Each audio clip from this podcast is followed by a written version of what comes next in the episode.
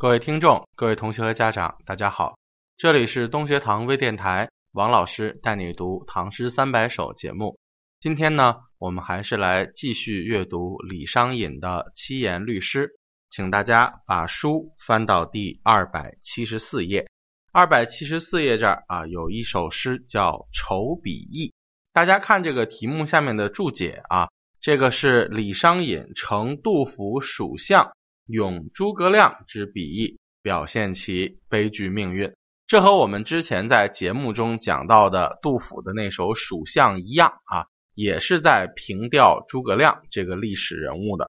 那么，所以呢，从我们可以看到的这个呃题材上来看，应该是一首咏史怀古诗。那么，仇比翼这个地名，我们可以看注解啊，它在今天的四川广元县以北。那么当年诸葛亮在筹备北伐的时候，曾经就驻扎在这里啊，来筹划军事，所以呢，这里也称之为叫筹比翼。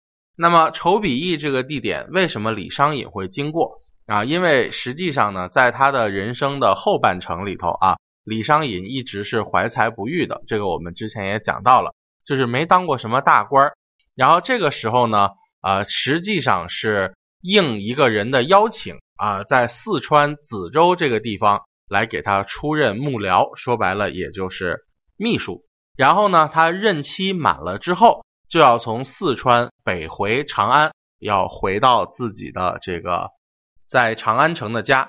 所以呢，就经过了这个广元县的筹比驿，因为驿站这个地方它也是可以兼做旅馆的啊。所以在这样的一个情况之下呢，那么李商隐啊也成功的。这个被勾起了思古之幽情。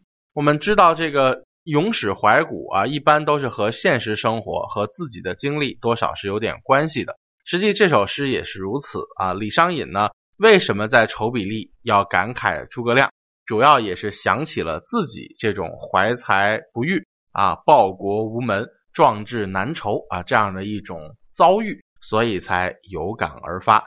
那么在这样的背景之下呢？整首诗歌啊，和杜甫的《蜀相》有点像，也是感慨诸葛亮的人生悲剧啊。虽然有才，但是没有得到完全的施展。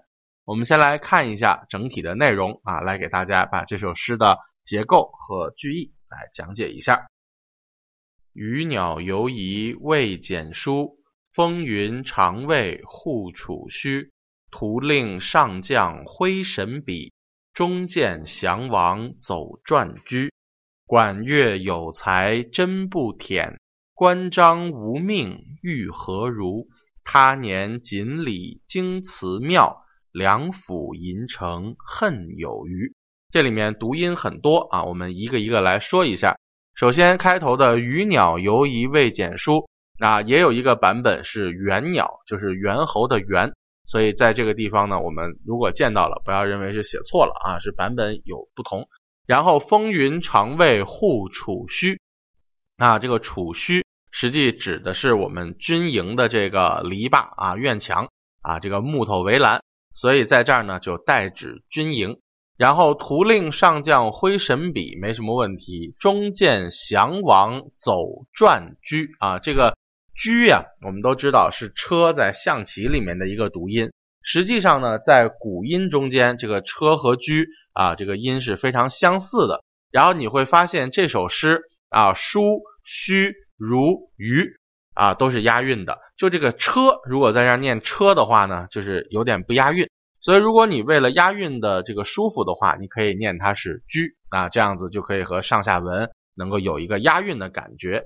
那至于说前面这个多音字啊，如果我们去查现代汉语大词典啊之类的一些书的话，有很多地方，包括网上都写着叫传车啊，实际上这个读音是有问题的。在这个地方，我们一定要读成四声，叫转车啊，或者叫转居。为什么要这么读呢？因为这个字它在古代念平念仄，实际是两个完全不同的意思啊。我们今天说传递的传。啊，那是船，但是念传的时候，实际在文言文里头，它有一个很专门的意思，就是驿站的这种用来送信的这个马车叫传。啊，甚至在很多文言文里头，这个转车两个字不会同时出现，因为转本身就指车。啊，在念四声的时候，它的本意是个名词，既可以指驿站用的这个车叫转啊，也可以指代指驿站啊，驿站也可以被称为转。所以这个地方啊，你看注解，它说的是什么呀？是驿站专用的这个车，所以在这儿一定要念转车啊，或者是转居，这样子才是对的。那么其实很多字典啊，在这个地方上它是比较没有考虑啊，所以就随便读了一个。他就心想啊，用来传递消息的车，那就叫传车吧。其实并不是这样的啊，就是古代驿站里用的马、用的车，它都有专门的名字啊，所以这个是我们不能乱用的啊。然后后面管乐有才真不舔，不舔，咱们后面有注解。这个管乐因为指的是人名啊，指的是管仲和乐毅。所以要念乐啊，不能叫管乐。然后后面的这个梁甫吟城恨有余，因为这个梁甫吟啊，它本身是一座山的名字，叫梁甫山啊。这个甫和那个杜甫的甫啊，是古代相通的字，所以在这儿不能念梁父啊，要念梁甫，要读成三声。所以这首诗里面需要正音的地方还挺多的，我们先简单说一下。那么实际这首诗在写诸葛亮的时候啊，他的艺术手法呢？也是非常的多样。我们首先按照首联啊、颔联、颈联、尾联这个顺序呢，来给它分一下啊。第一联它讲的是什么呢？实际讲的是这个仇比翼本地的景色啊，河里面有鱼，天上有鸟，然后空中呢还有风云啊，这都是作者在筹笔意亲眼见到的。然后呢，这个景色也被他借用来。去渲染诸葛亮这个人物的牛了，那怎么用来渲染的呢？叫鱼鸟游移未简书。我们注解里只注了移字啊，实际上游移在古代是个词，犹疑啊就是犹豫，就是畏缩不前啊这个样子，意思就是鱼鸟在经过丑比翼这个地方的时候啊，都有一点徘徊犹豫啊，不敢上前。为什么呢？后面给了你叫未简书。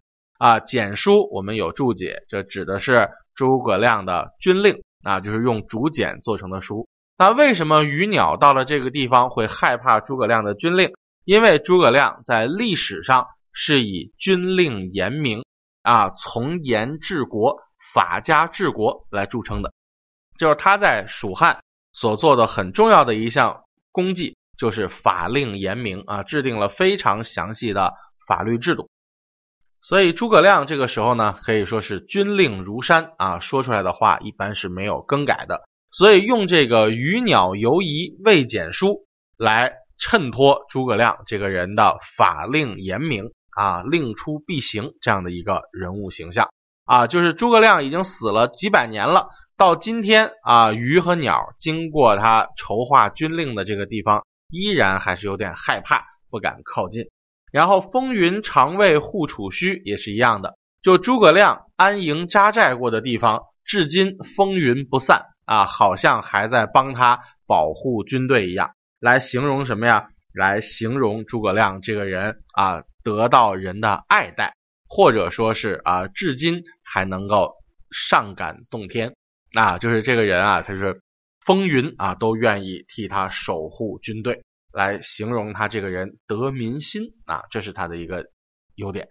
然后除此之外呢，这个风云常为护楚虚啊，还有一个故事，就《三国演义》里头其实也有这一段啊，说这个定军山武侯险胜啊，其实跟这个风云常为护楚虚也有前后的这个继承关系。所以这两句表面上来看，在写仇比翼周围的自然景色和动物。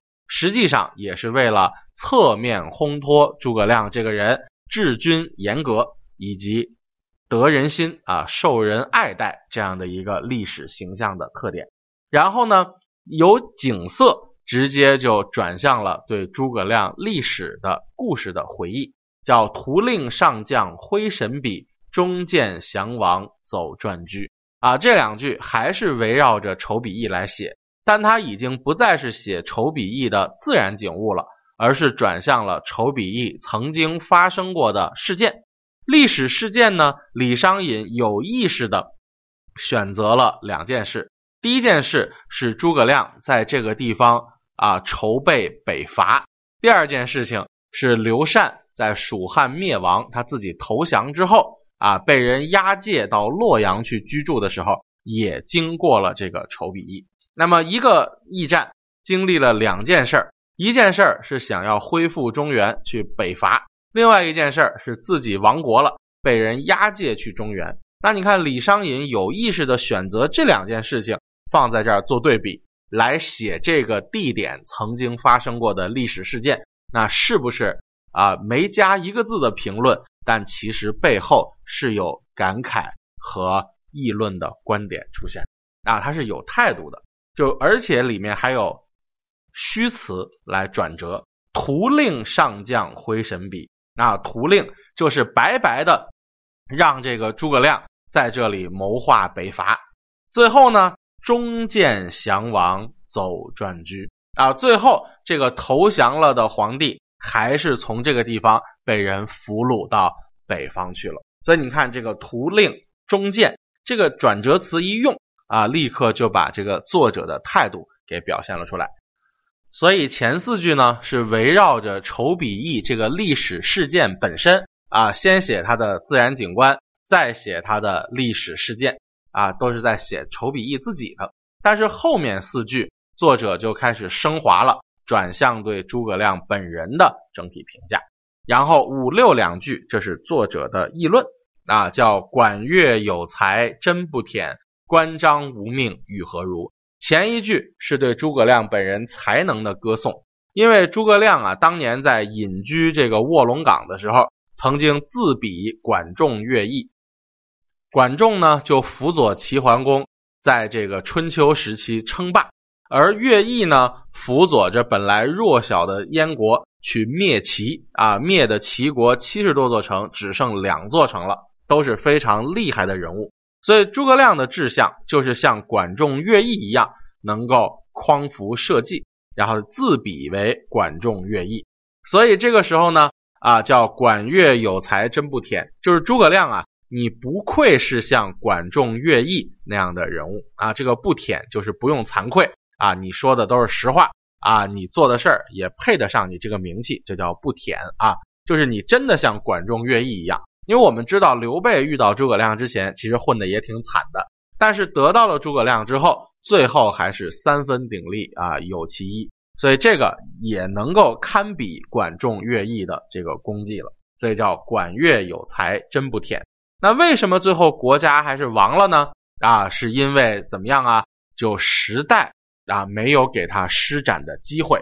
就这个人啊，虽然有才，但是命不好，叫关张无命与何如啊？关张就是关羽、张飞，那都是蜀汉一等一的人才。可是蜀汉最后为什么亡国？很重要的一个原因就是人才凋零了啊！刘备、关羽、张飞，什么法正、庞统啊、魏延。一系列的人都死掉了，那最后诸葛亮在这样的一个局面之下，他也没有办法能够以一己之力去抗衡北方的曹魏，所以这个时候啊，这就是他个人的无奈了。虽然个人能力非常的强，但是国家的形势啊，这个历史的趋势都没有我施展的这个机会，所以最后我也只能怎么样啊？就。病死在五丈原了，所以这叫管乐有才真不舔，关张无命与何如？最后作者发出了自己的感慨，叫他年锦里经祠庙，梁府银城恨有余。啊，意思是什么呀？说有朝一日我要在锦里这个地方经过了诸葛亮的祠庙的话，那么我吟着这个梁府吟。依然还消不掉我内心的这种遗憾。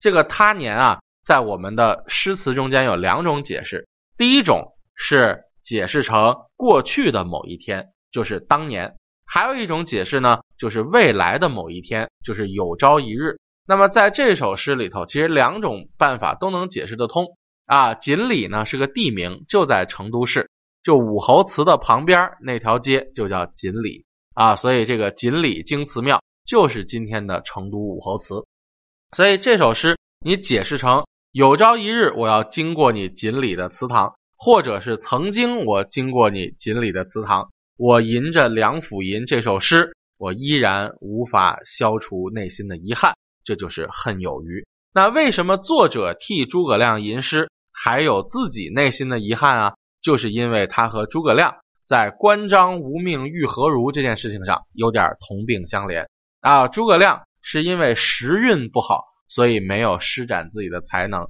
作者呢，也是一个怀才不遇、壮志难酬类型的人，所以这个时候他想起诸葛亮的遭遇啊，想起那么有才的一个人。在历史上还是没有办法实现自己的理想，就觉得非常的怨恨和遗憾了。这就是为什么他在结尾要说“梁甫吟成恨有余”。所以你看这首诗，他在写的时候思路是非常的明确的。第一句写仇笔意的景色，第二句写仇笔意发生的历史事件，第三句评论诸葛亮的一生，第四句抒发自己的感慨。